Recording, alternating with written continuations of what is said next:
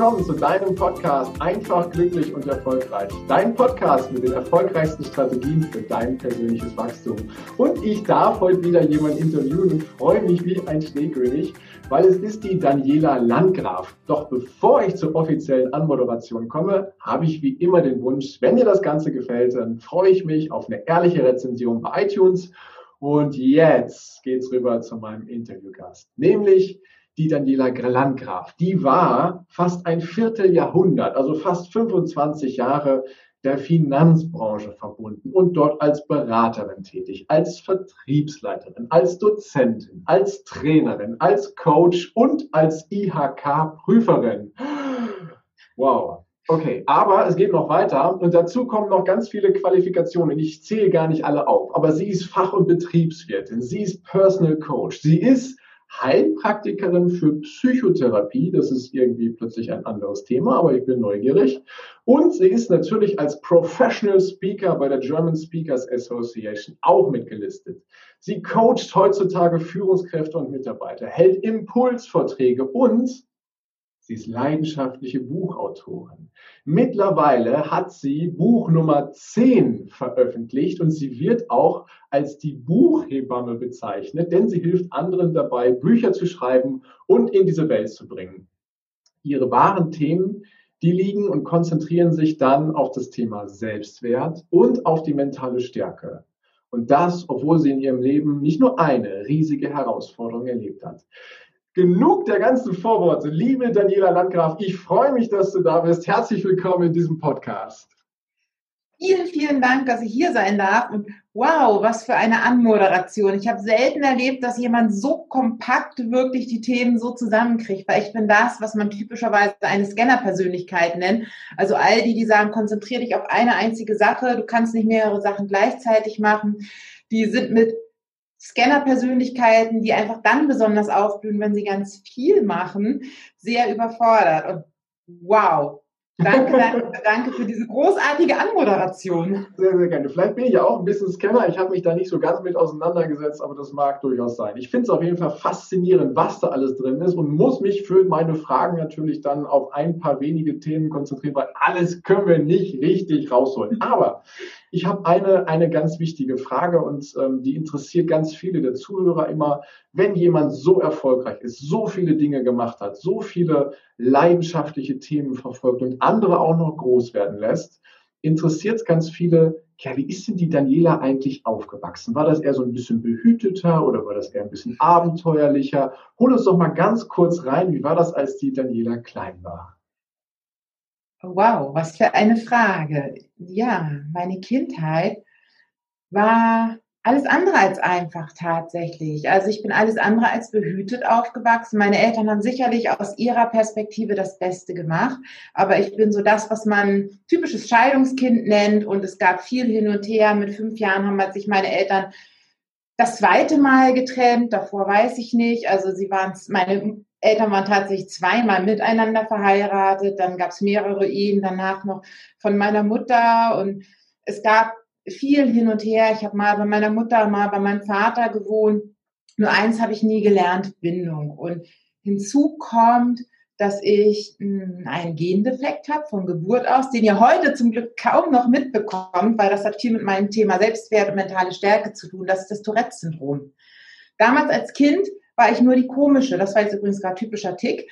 Mhm. Ähm, ich habe das Tourette-Syndrom macht sich bei mir nicht mit dem, was die meisten damit assoziieren, mit Schimpfworten und mit Fäkalworten etc. bemerkbar, sondern mit den neuronalen Ticks. Und ich konnte früher in so eine Kamera gucken oder dich angucken und das über so einen langen Zeitraum wäre gar nicht möglich gewesen, weil ständig meine Augen sich verdreht hätten, ich hätte Grimassen gezogen, hätte komische Bewegungen gemacht. Und deswegen war ich sehr, sehr stark ausgegrenzt, gehänselt und so als Kind hatte ich eigentlich und als Jugendliche immer nur einen einzigen Wunsch. Ich möchte eine beste Freundin haben. Mhm. Das war echt so dieses, ich fühlte mich nirgendwo zugehörig. Ich war immer irgendwo die, die abgelehnt, die ausgegrenzt wurde. Und das verankert sich natürlich in deinem System, wenn du solche Themen drin hast. Und du gehst dann in neue Gruppen rein und hast sowieso das Gefühl, die lehnen dich ja sowieso wieder ab, die mögen dich sowieso nicht und keiner will dich, keiner mag dich, nirgendwo gehörst du dazu, du bist höchstens mal geduldet.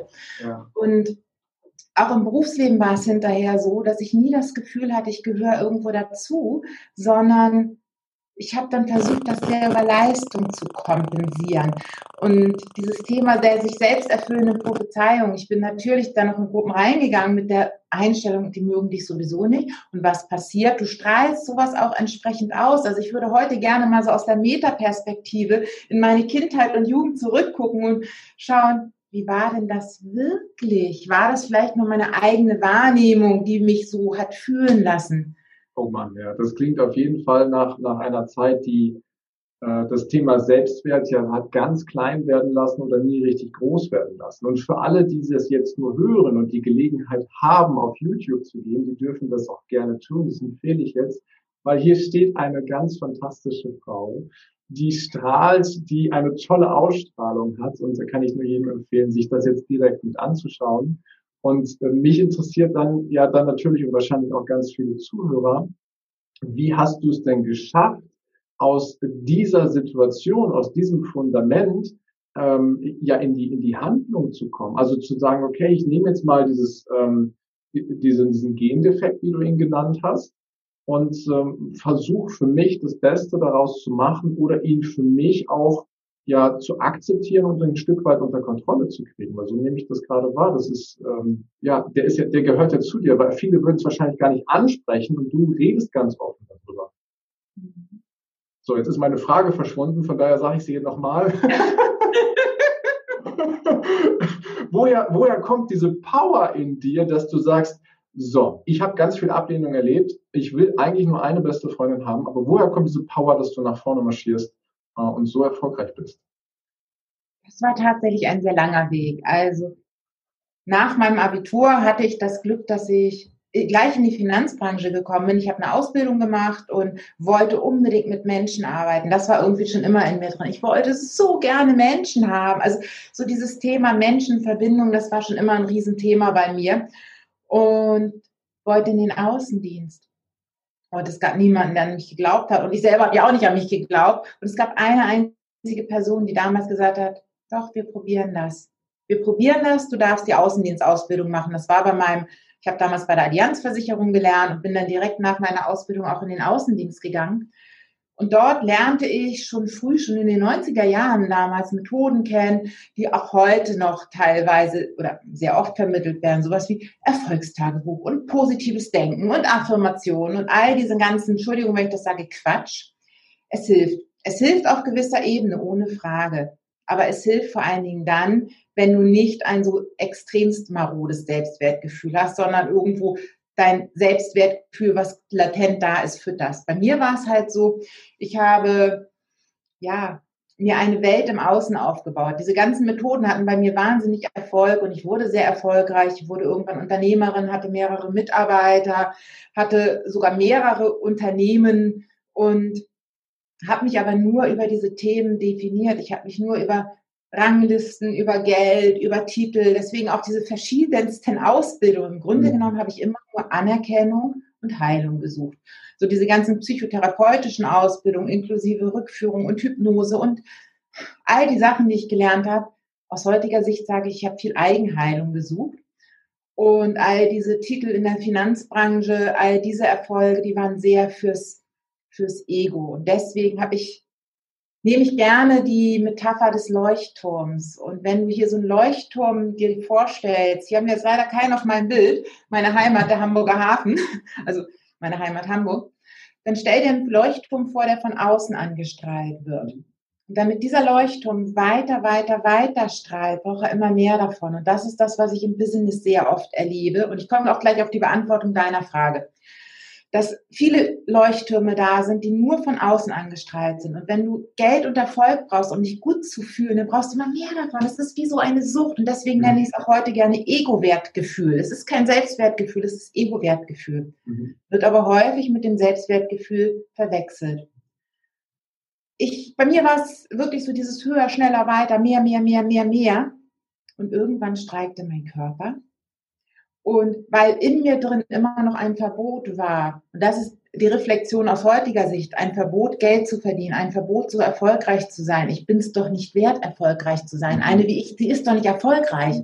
Das waren ganz tiefe Glaubenssätze und ja, irgendwann, dadurch habe ich mir ganz viele, ich habe ganz viel Geld verdient, aber mir auch ganz viele Situationen ins Leben gezogen, womit ich Geld wieder verloren habe. Ich hatte in meinen Wohnungen und Immobilien Messis, ich hatte Mietnomaden, ich hatte Mitarbeiter, die kurz nach der Einstellung dann auch irgendwie in die Krankheit verschwanden. Also ich habe mir all diese Dinge, ich habe mir immer wieder die Dinge ins Leben gezogen, nicht zahlende Kunden, die meinen Erfolg wieder kaputt gemacht haben. Ein, einer meiner Mentoren hat es mal gesagt, so sinngemäß, ich verstehe es nicht. Du baust mit den Händen auf und reißt es mit dem A, Punkt, Punkt, Punkt ja. wieder um.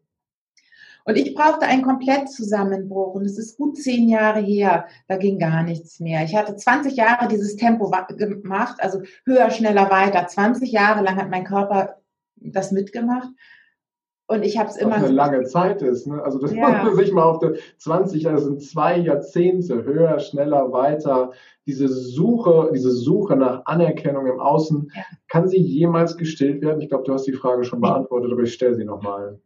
Nein, und das war eben auch genau mein Thema. Und das ist so dieses, ja, ich habe eine sehr hohe, ich denke mal, einen sehr hohen Resilienzfaktor. Ich habe sehr viel Ehrgeiz schon von Natur aus, aber auch mein Körper brach dann irgendwann zusammen. Etwas, wo ich immer gesagt habe, Burnout und Depression, das passiert anderen, mir doch nicht. Mhm.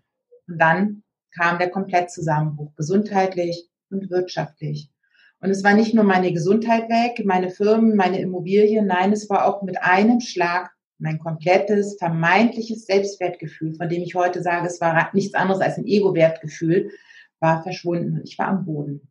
Und in Folge, einige Zeit später, ist dann auch meine Ehe nach 16 Ehejahren dran zerbrochen und von mir blieb im Grunde genommen nicht viel übrig. Mhm. Aber dann, und jetzt komme ich auf die Beantwortung deiner Ursprungsphase, begann eine sehr spannende Phase bei mir.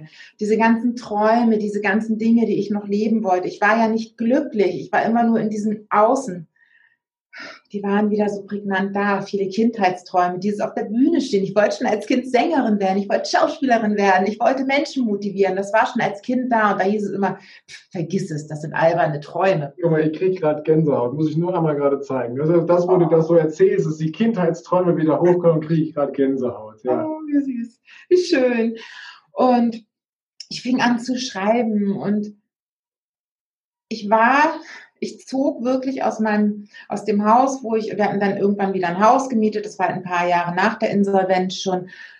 Und ich zog in ein kleines WG-Zimmer, zwölf Quadratmeter groß, zu einem aus heutiger Sicht doch etwas, ähm, ja, besonderen, anders lebenden, ich nenne es mal ganz vorsichtig, weil jeder hat jeder hat seine Lebensart und Lebensweise und saß so in meinem kleinen WG-Zimmer in einem Sammelsurium von Möbeln, weil ich wollte einfach nur noch alleine sein.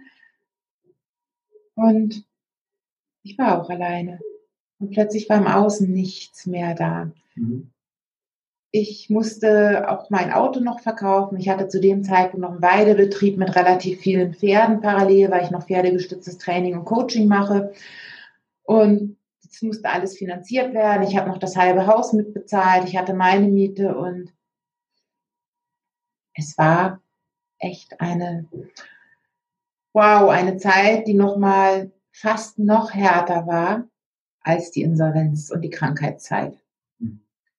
Und heute sage ich, diese Zeit war so wertvoll, weil diese Monate, die dann kamen, in diesen Monaten habe ich Heimat in mir gefunden. Es waren plötzlich Menschen da. Menschen, die ich vorher nicht beachtet hatte. Menschen, die zu mir hielten. Egal was ich war, egal wer ich war. Ich war auf aller Ebene gefühlt gescheitert. Und es waren Menschen da. Und es ergaben sich Möglichkeiten. Und es fing an, dass ich so dieses, dass ich wirklich mit jeder Zelle nach und nach verstanden habe, alles, was du an Glücksempfinden hast, alles, was du an Fülle spürst, beginnt immer, immer, immer in dir drin. es ist nur für viele Menschen nicht so leicht, dieses, diesen Change, Change zu schaffen. Change zu schaffen, schönes Wort. Das ist schon schwer auszusprechen, ja. Gut, bei dir, bei dir hat es ja diesen ganz harten, diesen wirklich harten, das ist ja nicht nur ein Faustschlag gewesen, sondern das ist, ja, ist dir ja alles genommen worden, was dir vorher wichtig gewesen ist, ne? sodass du dann halt für dich da alleine sitzen musstest, um zu erkennen, ich hoffe, ich habe das richtig wahrgenommen, dass da Menschen sind, die zu dir halten, oder? Ja, und genau das ist ja das, was im Moment, und jetzt komme ich mal auf das Gesellschaftliche, genau das ist ja das, was im Moment so vielen Menschen passiert seit einem Jahr, seit etwas mehr als einem Jahr. Es bricht alles im Außen weg. Ich habe früher in meinen Selbstwertcoachings, in meinen Trainings und auf der Bühne habe ich ganz oft die Frage gestellt, was bleibt von dir, wenn dir vielleicht von einem Tag auf den anderen alles genommen wird? Im Außen, wer bist du dann? Das, was von dir übrig bleibt, ist dann dein wahres Selbst. Und es tut weh, alles zu verlieren, ohne Frage.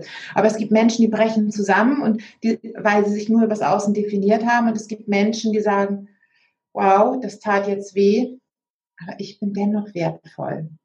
Und das ist so dieses, das passiert ja im Moment bei ganz vielen Menschen. Und ganz viele Menschen hoffen auf diese Erlösung von außen. Sie hoffen, dass da irgendeine Rettung kommt, dass da irgendein Geschäft kommt, dass da irgendwo Geld kommt.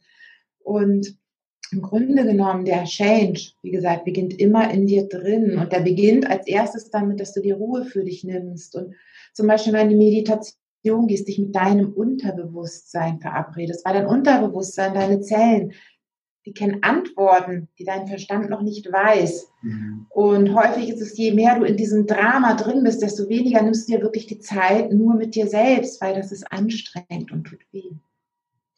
Und da haben wir ja auch vermeintlich nicht so richtig Zeit für. Ne? Wenn wir uns in den Dingen im Außen orientieren, mhm. ob das jetzt irgendwelche Serien sind, die du angucken kannst, wo du dein Leben mit anderen vergleichst, oder ob das im Beruf die, der, der vollgepackte Kalender ist oder was auch immer.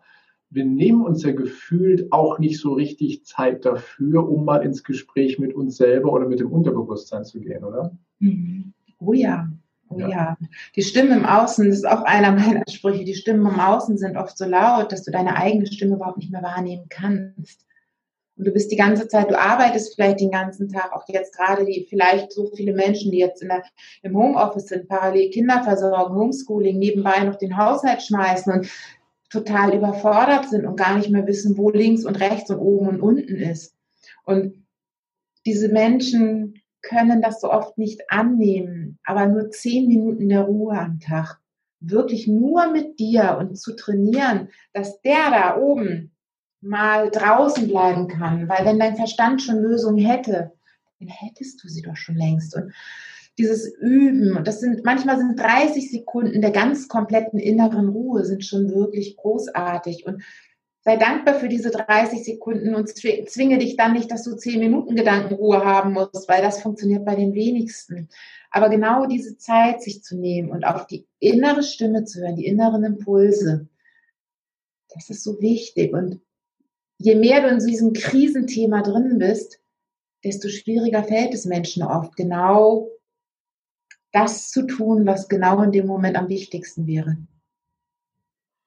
ich vervollständige mal und sage, sich um sich zu kümmern oder mit sich selber ins Gespräch zu gehen. Ne? Also, ja. So ist jetzt gerade die Antwort, die in mir hochkommt. Ja, genau. Und äh, ich finde es so schön, dass du sagst, das kostet gar nicht viel Zeit, wenn man vom Kosten her denkt, äh, sondern du nimmst dir die Zeit für dich und ob das 10 Minuten sind, ob das 30 Sekunden sind, ob welcher Zeitraum das auch immer ist, jede Sekunde, jeder Moment, den du mit dir da im Einklang in einem Gespräch bist, der ist schon so wertvoll und ein Schritt in die Richtung von dem Leben, was du gerne haben möchtest. Ja, ja wunderschön, ja. Dass, dass, du sagst. Vielen Dank. Was ich auf jeden Fall auch empfehle, und es ist es ist nichts Neues, aber zwei ganz, ganz wirklich so wirkungsvolle Methoden, die da jetzt genau drauf aufbauen. Ich habe 2015 angefangen, mein äh, ähm, Visionstagebuch zu schreiben. Oder war es 2016 irgendwo in dem Bereich? Auf jeden Fall in einer Phase meines Lebens, wo überhaupt nicht absehbar war, dass das, was jetzt da ist, jemals in mein Leben kommt. Das wäre völlig absurd gewesen. Hättest du mir vor fünf Jahren gesagt, das, was heute da ist, passiert mir, hätte ich gesagt, mhm, klar, das Danke. Ja. So. Und ich habe angefangen, zwei Dinge ganz, ganz doll zu machen. Ich habe mir wirklich meine Visionen aufgeschrieben. Und Achtung, hier möchte ich gleich noch einen ganz, den Goldtipp schlecht, also finde ich, nimm an, was du annehmen möchtest als Zuhörer, aber etwas für mich eine sehr wichtige Erkenntnis mitgeben. Und ich habe angefangen, ich komme gleich darauf zurück, ich habe angefangen, einen Perspektivwechsel zu machen. Ich war sehr im Mangel und sehr in diesem Drama drin und wirklich so aus diesem Drama raus und zu gucken, was ist denn noch da. Und hier passieren jeden Tag tolle Dinge und wirklich diesen Change zu schaffen in Richtung Dankbarkeit. Was ist denn noch da? Was hast du gelernt? Was durftest du? Welches Geschenk hat dir dieser Tag gegeben? Welches Geschenk durftest du empfangen? Und manchmal ist es ein Lächeln, manchmal ist es eine Lernaufgabe, aber wirklich zu sagen, hey, jeder Tag ist wertvoll und was können wir Tolles heute noch am Tage erleben? Und was, was, liebes Leben, hast du heute für mich bereit? Und daraus hast bei mir so eine Einstellung, so ein Urvertrauen auch entwickelt, dass egal was passiert, es ist alles für irgendwas gut. Nur du verstehst es nicht immer. Und deswegen sage ich auch gerne, dass was dir heute passiert, egal wie gut oder schlecht du das findest, macht dich zu dem Menschen von morgen. Und zwar zu dem wundervollen, wertvollen und erfahrenen Menschen. Zurück zum Visionstagebuch. Genau, da wollte ich jetzt gerade wieder einhaken. ich mache manchmal achten, aber meistens schaffe ich es wieder irgendwie zurückzukommen. Zurück zum Visionstagebuch. Den Fehler, den ganz viele Menschen machen, den ich früher auch gemacht habe, ist aufzuschreiben, ich hätte gerne so und so viele Auftraggeber mit so und so viel 1000 Euro Tagessatz oder mit dem und dem Einkommen. Das heißt, die meisten Menschen, und so ging es mir früher auch, machen Zahlen, Daten, Fakten, Visionen. Aber Zahlen, Daten, Fakten sind keine Vision. Du wirst es in den wenigsten Fällen erreichen. Du wirst nicht plötzlich Millionär, weil du es dir aufschreibst. Du kriegst nicht plötzlich einen Tagessatz von 5000 Euro, weil du es dir aufschreibst. Es passiert nicht. Was aber passiert, wenn du dir aufschreibst, auf welchen Bühnen du jetzt, wenn ich im Speaker-Bereich das sage, auf welchen Bühnen du stehen möchtest, was du tun möchtest, wie du leben möchtest, und vertraue darauf. Es wird geliefert, wie auch immer du diese Instanz nennst. Die einen sagen das Universum, die anderen sagen das Quantenfeld, die nächsten sagen Gott, Allah, wer auch immer es liefert. Es ist auch egal, es muss keinen Namen haben. Aber werde dir bewusst, was willst du wirklich? Was ist der Wunsch hinter dem finanziellen Wunsch, hinter den Zahlen, Daten, Fakten? Denn es kommt manchmal auf ganz ungewöhnliche Art und Weise. Und ich möchte dir zwei Beispiele machen. Als ich damals anfing zu ähm, aufzuschreiben, dass ich auf Mallorca und in Deutschland leben möchte, das war zu einer Zeit, wo das völlig absurd war. Finanziell, familiär, insgesamt war das völlig die, die absurdeste Idee, die ich haben konnte. Mhm. Und es hat sich relativ schnell gezeigt, dass ich plötzlich zwei WG-Zimmer hatte eins in Deutschland, eins auf Mallorca. Ich konnte switchen, ich brauchte nicht viel Raum. Ach, wie cool. Apropos es ist nur eine andere Vorstellung, ja kurz einstellen, es ist nur eine andere Vorstellung, als wir vielleicht vorher für ein Bild im Kopf ja. hatten. Ne? Wenn du sagst, ich möchte auf Mallorca und in Deutschland leben, dann tauchen bei dem einen oder anderen vielleicht gleich so, ah, hier wohne ich in der Villa und da, wo auch immer. Und du hast auf einmal aber nicht den Grund, sondern du hast für dich erkannt, ich kann das auch in einem anderen Rahmen. Das ist eine tolle Erkenntnis. Ja, zwei WG-Zimmer, sehr schön. Und dann, selbst wenn du sagst, du möchtest auf einem großen Bauernhof wohnen oder in einer großen Villa oder ähnliches, wie wäre es denn, wenn du einfach diesen Wunsch aufschreibst? Beschreib das, was du fühlen möchtest. Und vielleicht triffst du schon morgen jemanden, der sagt, du, ich kenne da so eine ganz alte Frau, einen ganz alten Mann, die ist, der ist so allein in seiner Villa und würde sich wahnsinnig über jemanden freuen, der da einfach wohnt. Oder du träumst davon, wo ich hier gerade die Schiffe sehe, du möchtest auf einer großen Motorjacht leben und triffst vielleicht jemanden, der sagt, ich habe da ein Schiff und ich habe keine Zeit, mich zu kümmern, aber ich möchte es auch nicht aufgeben. Und das Universum, wenn du wirklich von Herzen her weißt, was ist dein Herzenswunsch und was ist der Wunsch hinter dem Geld, hinter den Zahlen, Daten, Fakten, dann kriegst du es manchmal geliefert auf eine Art und Weise, die dir dein Verstand gar nicht vorgeben kann, weil der Verstand begrenzt ist. Mhm. Der Verstand kann dir nur Bilder geben, die du kennst, nur Erfahrungen geben, die du kennst. Aber es gibt so viel mehr und wenn du lernst, in dieses Urvertrauen zu gehen, dann passieren einfach Wunder. Wow. Sehr, sehr schön. Also rein ins Gefühl zu gehen, die Frage zu stellen, was steckt eigentlich hinter der Zahl, um beim Geld zu bleiben, was ich mir wünsche, sondern was will ich damit erreichen, was will ich bewirken, welches Ziel habe ich damit und dann entstehen auf einmal Bilder im Kopf. Ne? Es ist nicht nur eine Zahl, sondern dann entstehen Bilder im Kopf und unser Gehirn funktioniert ja eher in Bildern, als dass wir da Wörter haben. Beto, Beto, nicht jedes Gehirn funktioniert in Bildern. Ich habe okay. Falsch gemacht, weil ich keine Bilder sehen konnte. Ich habe gedacht, kann man nicht angehen, dass ich nicht visualisieren kann. Jeder kann hier visualisieren. Jeder, in Anführungsstrichen. Ja. Nein. Wenn du visualisieren kannst, ist es ein großes Geschenk, aber du musst nicht visualisieren können, sondern es ist wirklich so dieses Gefühl. Vielleicht hast du plötzlich Gut. Gedankenstöße, vielleicht hast du plötzlich, kommen dir einfach plötzlich Ideen, ohne dass du die Bilder dazu siehst. Toll, wenn du visualisieren kannst, aber wenn du jetzt vielleicht zu denen gehörst, die nicht visualisieren können, bin das beste Beispiel dafür, dass es auch funktioniert, wenn du nicht visualisieren kannst. Wunderschön, dass du das erwähnst und dann auch sagst, dass es aus dem Gefühl herauskommt. Mhm. Und ja, großartig. Das war die eine Sache, ne? das Visionstagebuch. Mhm. Was ist denn die zweite Sache? Das war der erste Teil des Interviews. Vielen Dank, dass du dir bis hierhin die Zeit genommen hast. Und gleich geht es weiter. Ich wünsche dir viel Spaß mit dem zweiten Teil.